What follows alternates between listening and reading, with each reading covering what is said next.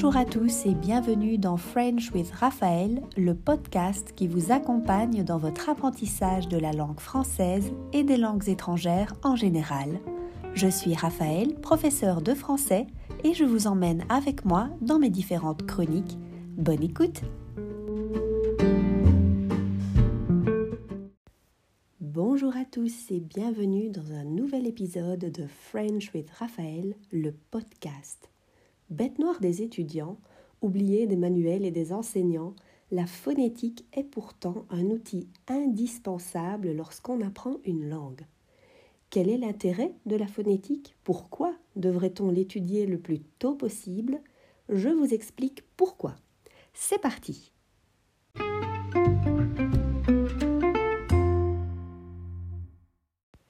Je vais commencer par vous mettre en situation.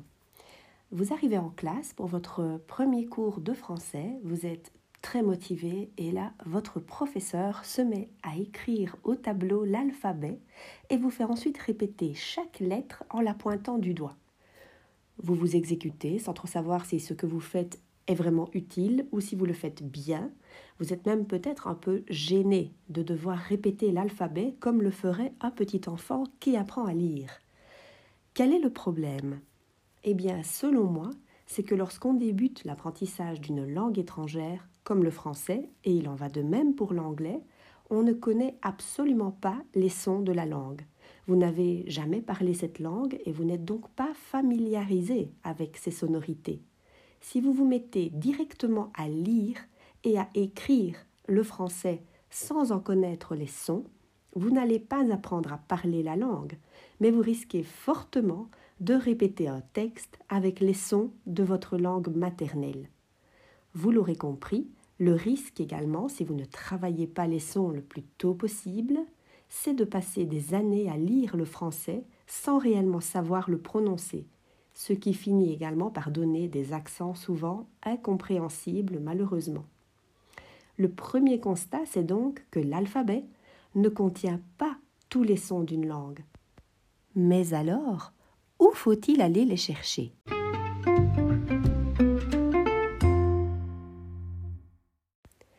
Les sons d'une langue sont donc bien différents des lettres écrites. C'est d'ailleurs une difficulté majeure de l'apprentissage des langues étrangères. La branche de la linguistique qui étudie les phonèmes ou les sons d'une langue s'appelle la phonétique. Dans l'enseignement des langues, on parle de phonétique appliquée car c'est un outil qui sert à favoriser l'acquisition d'une prononciation correcte de la langue cible. Mais ce n'est pas le seul domaine où elle est utilisée. En effet, la phonétique est liée à plusieurs sciences en relation avec le développement du langage. La neurophysiologie, par exemple.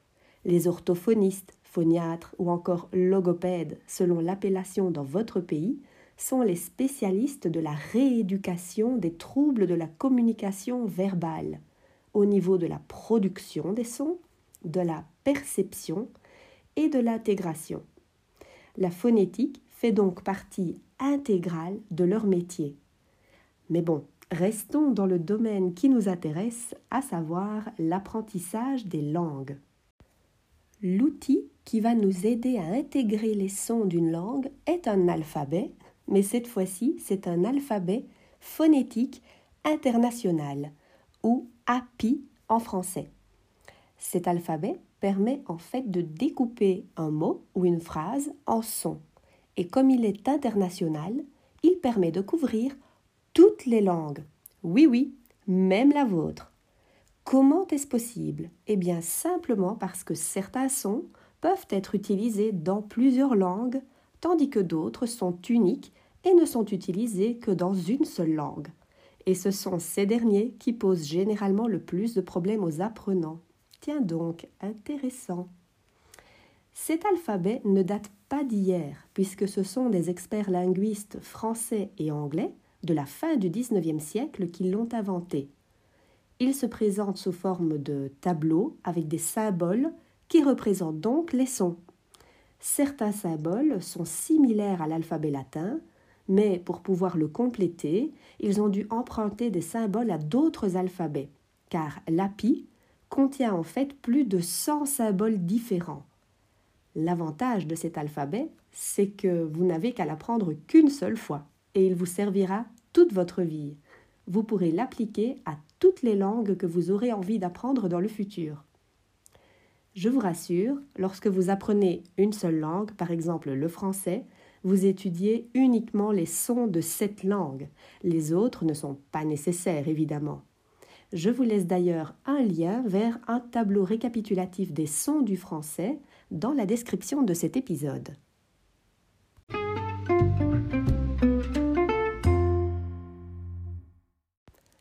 Alors, vous me direz que vous n'êtes ni philologue ni linguiste, certes. Mais je vous rassure, dans les cours de langue actuels, à part si vous étudiez la linguistique à l'université, bien sûr, la phonétique est une discipline vraiment très très édulcorée de ce qu'elle représente en réalité. Les spécialistes de la langue étudient par exemple la linguistique historique, c'est-à-dire l'évolution de la langue au cours du temps. Et logiquement, la phonétique historique s'occupe de l'évolution des sons de celle-ci. C'est absolument passionnant. Dans un cours de langue, on va davantage se concentrer sur les notions de prononciation des sons, sur le rythme à avoir, quelle est la bonne intonation et quelle est l'accentuation à avoir. Dans le cas euh, du français, évidemment, l'accentuation, c'est assez simple puisqu'il n'y a pas d'accent tonique.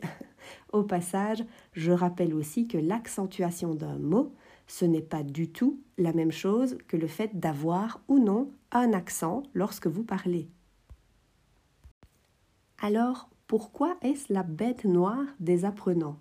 C'est un domaine un peu déserté par rapport aux autres aspects de la langue, comme la grammaire ou le lexique, les méthodes intègrent des exercices de phonétique, mais souvent c'est une partie sur laquelle on passe assez rapidement, soit par manque d'intérêt, soit parce que les exercices ne sont pas adaptés. J'ai souvent trouvé les exercices moi-même artificiels, difficiles, voire trompeurs, car la prononciation choisie pour les mots n'est simplement pas correcte.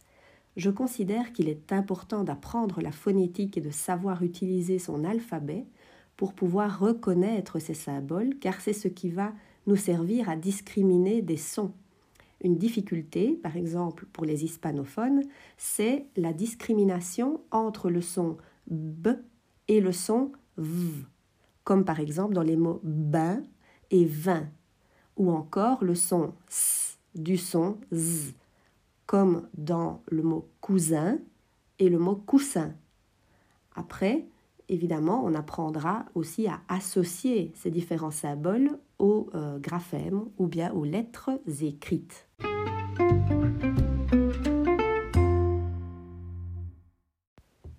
On sait qu'un son en français ne correspond pas à un seul graphème. L'alphabet français contient 26 lettres, or le système phonologique français est composé de 36 phonèmes ou 36 sons. 17 sont dits consonantiques, vous reconnaissez le mot consonne, et 16 sont dits vocaliques. Ils mettent en jeu les six voyelles de l'alphabet. C'est-à-dire qu'à six voyelles écrites correspondent en réalité 16 sons différents. Enfin, il y a aussi trois autres sons qui sont dits intermédiaires et qui sont semi-consonantiques ou semi-vocaliques. Vous comprenez maintenant d'où vient la difficulté principale du français, sa prononciation. En comparaison, pour ceux qui disent que l'anglais est plus facile, l'alphabet anglais contient 25 lettres, mais 39 sons. Donc, si vous n'apprenez pas la prononciation de l'anglais, vous passez à côté de 14 sons, ce qui est énorme. D'autant plus que les sons que vous ne connaissez pas sont généralement les plus importants. Pensez au son V si vous êtes francophone, ou bien au nasal si vous apprenez le français. Revenons à notre exercice de lecture. Vous êtes un étudiant et vous devez lire en français les mots suivants. S-A-N-G, S-A-N-S, S apostrophe, E-N. À première vue, vous pourriez penser qu'il se prononce différemment, car vous voyez un ensemble de lettres écrites qui sont pourtant différentes. Vous essayez même de deviner approximativement la prononciation. Eh bien, grâce à l'alphabet phonétique international, vous allez vous rendre compte qu'il se prononce en fait exactement de la même manière. Sans. La langue française regorge d'ailleurs d'homophones, ce qui récemment a été l'objet de petites vidéos comiques sur les réseaux sociaux. Vous n'aurez pas échappé à la fameuse phrase Une murmure murmure sur un mur. Mais il y en a plein d'autres. Vert, vert, vert, par exemple. L'orthographe du français donne du fil à retordre même aux natifs qui passent des heures sur les bancs de l'école à apprendre à écrire correctement. À côté de cela, l'alphabet phonétique international, c'est tellement simple. C'est un véritable allié pour pouvoir rapidement parler et comprendre une langue. Avec les transcriptions phonétiques, vous pouvez en fait être sûr à 100% de bien prononcer un mot, même si vous le voyez pour la première fois.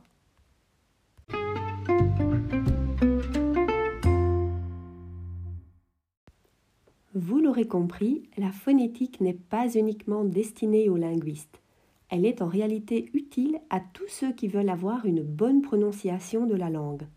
Grâce à la transcription phonétique du mot, vous saurez précisément comment prononcer le mot, mais aussi comment l'accentuer correctement. Dans le cas du français, c'est facile, mais pour d'autres langues, ça peut être un peu compliqué. C'est pour cela que je vous recommande de vous familiariser avec l'alphabet phonétique international le plus tôt possible dans votre apprentissage. Vous pouvez le faire en vous rapportant une fiche qui contient un tableau avec les sons, mais je vous conseille plutôt de faire cela avec un tableau interactif afin d'avoir justement cette relation entre le son et le symbole utilisé.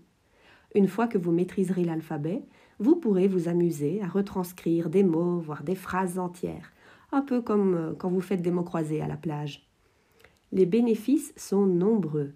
En plus d'un apprentissage efficace et complet de la langue, cela développera votre oreille et vous aidera donc aussi à l'oral, car vous serez sûr de votre prononciation. Le fait de connaître la phonétique d'une langue vous fera également connaître toutes ses subtilités, car vous comprendrez mieux le rapport entre l'oral et l'écrit.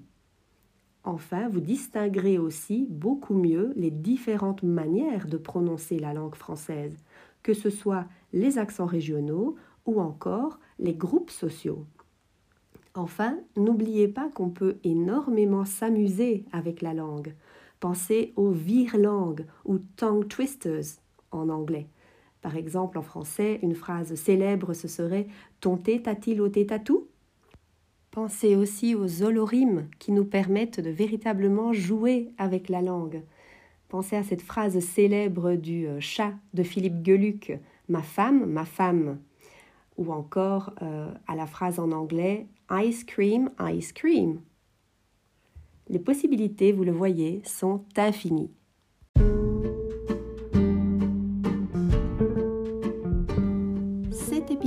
est maintenant terminé. Je vous remercie de m'avoir écouté et j'espère que vous prendrez la peine de regarder le document dans le descriptif de cet épisode pour avoir un récapitulatif des sons du français. N'oubliez pas que vous pouvez me rejoindre sur Instagram pour plus de contenu. Moi, je vous souhaite à tous un excellent dimanche et je vous dis à la semaine prochaine pour un prochain épisode.